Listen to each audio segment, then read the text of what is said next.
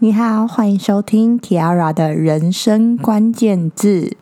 我们女孩子每个月总有那么几天，身体特别疲倦，情绪特别敏感，一言不合就暴怒或落泪。通常只要不是运势太差、太倒霉，就是生理期即将来临或正在生理中。今天要跟大家聊的关键字就是生理期。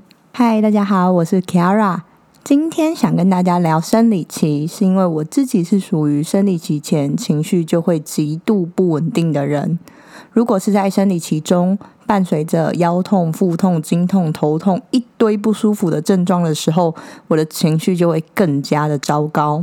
在这里跟大家小小科普一下，这是因为黄体素的分泌影响了我们女性的身体跟头脑的运作。而这种症状又称为经前不悦症，但 Google 上面的资料有说，只有经期的前七天到经期来的时候五天左右才算经前不悦症。如果你经期已经结束了十天，但你还在情绪不好，那你就真的只是情绪不好，跟生理期无关哦。但每个女生对生理期的反应都不太一样，像我妈妈跟我姐姐就是可以大口吃冰，然后生理期来只会觉得哦肚子有点闷闷的。完全不会有任何疼痛的状况，而我的症状就相对的很严重。我在生理期来之前，我就会开始狂拉肚子；在生理期中的时候，通常会有经痛啊、腰痛跟嗜睡的症状，然后伴随着可能暴饮暴食或是完全不想吃东西。这个时候的状态就是生人勿近，不然一不小心我的情绪爆炸就会伤及无辜。之前我在网络上看到一篇搞笑文章说。有一对情侣，无论女生有多不舒服，经痛啊、感冒啊、发烧啊、头痛啊，男生的回应都是：“哦，那你多喝温开水啊。”通常这种建议，你如果给一次，女生会觉得哦好，那我喝温开水。可是你如果连续给个四五次，女生第一个反应就是你就是不在乎我啊。尤其是在生理期当中，情绪特别敏感的时候，就会想说你连关心我想其他的方式你都不愿意花时间去想，你就只叫我喝温开水吗？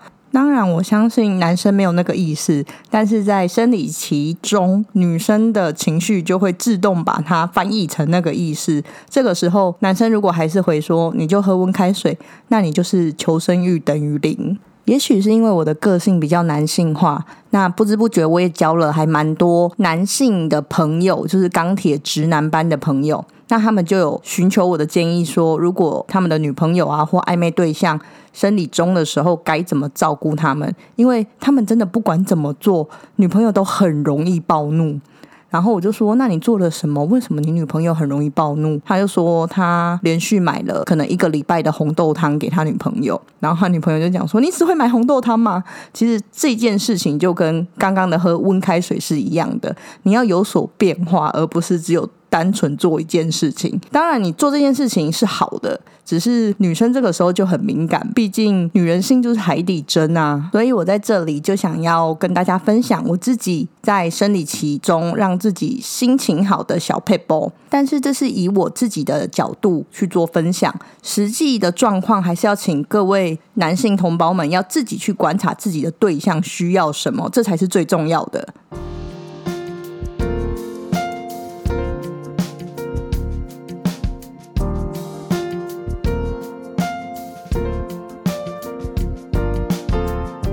首先，如果你的另外一半是跟我一样有经痛问题的状况，请你在生理期的前三天不要轻易移动它。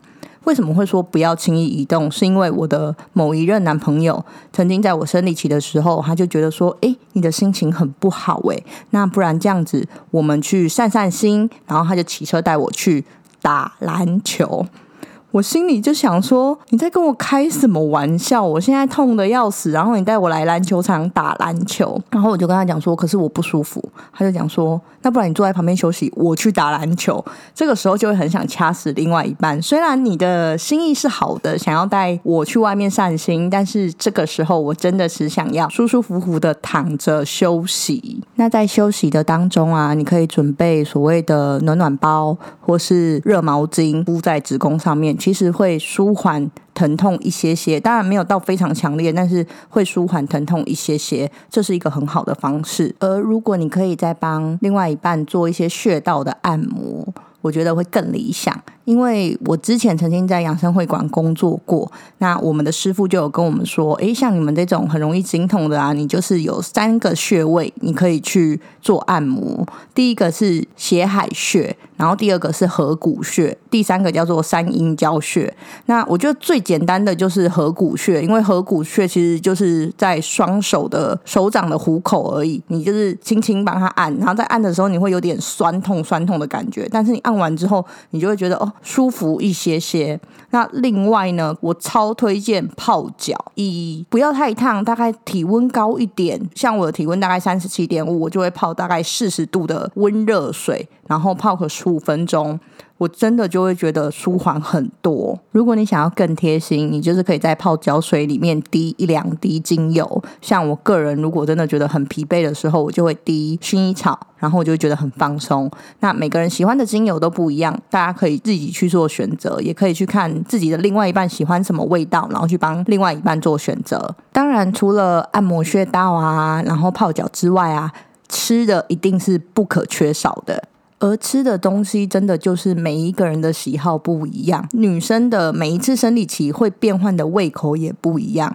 像我曾经有一次生理期那一段期间吧，我一天要吃掉三包的健达缤纷乐，我就是觉得吃了健达缤纷乐之后，我心情就会很好，然后情绪就会好很多。可是那一段时间过后，我就没有想要吃巧克力了，反而会比较喜欢喝热巧克力。所以，如果你会觉得说，哎。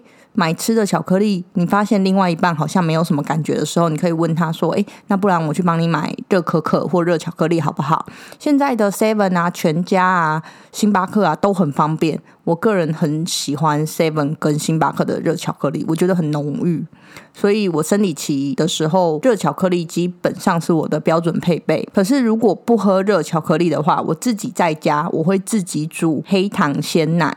我好爱黑糖鲜奶，而且甜度可以自己调。其实做法一点都不困难，你就是把鲜奶加热，然后一匙一匙的加入黑糖，让鲜奶呈现一个淡淡的咖啡色，通常就已经有微微的甜度了。如果你想要味道再重一点，你再加多一点糖，然后递给你的另外一半喝就好了。我很喜欢黑糖鲜奶清爽的味道，没有巧克力可可那么的浓郁，但是喝起来就会有疗愈的感觉。我不管再不舒服，我只要喝黑糖鲜奶，我心情就会好上很多。虽然也会有一些人说黑糖水也可以，黑糖水 OK，可是我个人觉得只有单水太甜，所以我个人喜欢黑糖鲜奶，可以推荐大家试试看。有朋友有跟我建议说，像那个黑糖块啊、黑糖姜茶那种也可以，可是我可能本身没有喜欢那么甜，所以我个人就不会很喜欢姜茶，因为我觉得好辣哦。我比较喜欢温润的口感，所以我的第一名还是黑糖鲜奶，推荐给大家，让大家可以去试试看。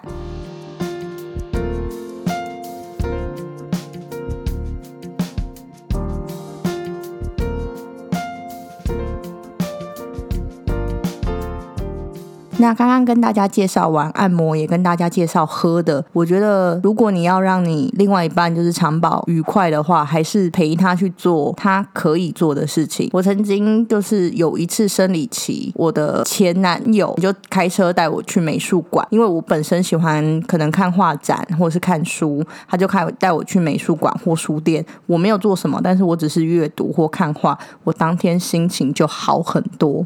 那在当下，其实我没有意识到。我心情好，是前男友跟我讲说：“哎，你这次生理期来的情绪好很多，哎，所以你并不是每一次生理期来都会情绪爆炸啊。我才发现说，诶，真的是这样诶。所以只要找到自己适合的环境，如果你的另外一半是生理期来，他就是什么都不想做，就是只想躺在家耍废，那就让他耍废，就允许他耍废。